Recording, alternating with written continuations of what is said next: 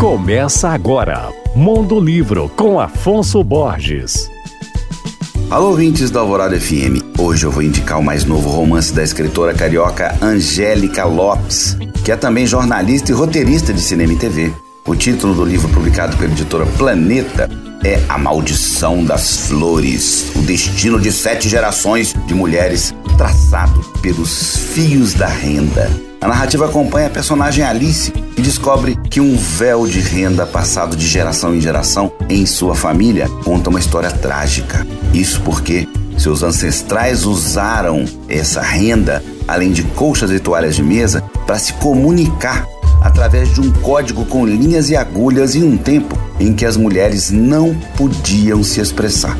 Assim, os capítulos vão se alternando em narrar de forma cativante a vida de Alice no Rio de Janeiro, nos dias atuais e de sua família no interior de Pernambuco há 100 anos. A autora Angélica Lopes tem mais de 20 livros publicados, principalmente para o público juvenil. A Maldição das Flores, o destino de sete gerações de mulheres traçado pelos fios da renda, é seu primeiro romance adulto. Meu nome é Afonso Borges, Instagram, arroba Mondolivro, e você pode ouvir e baixar todos os podcasts que eu falo no site alvoradafm.com.br.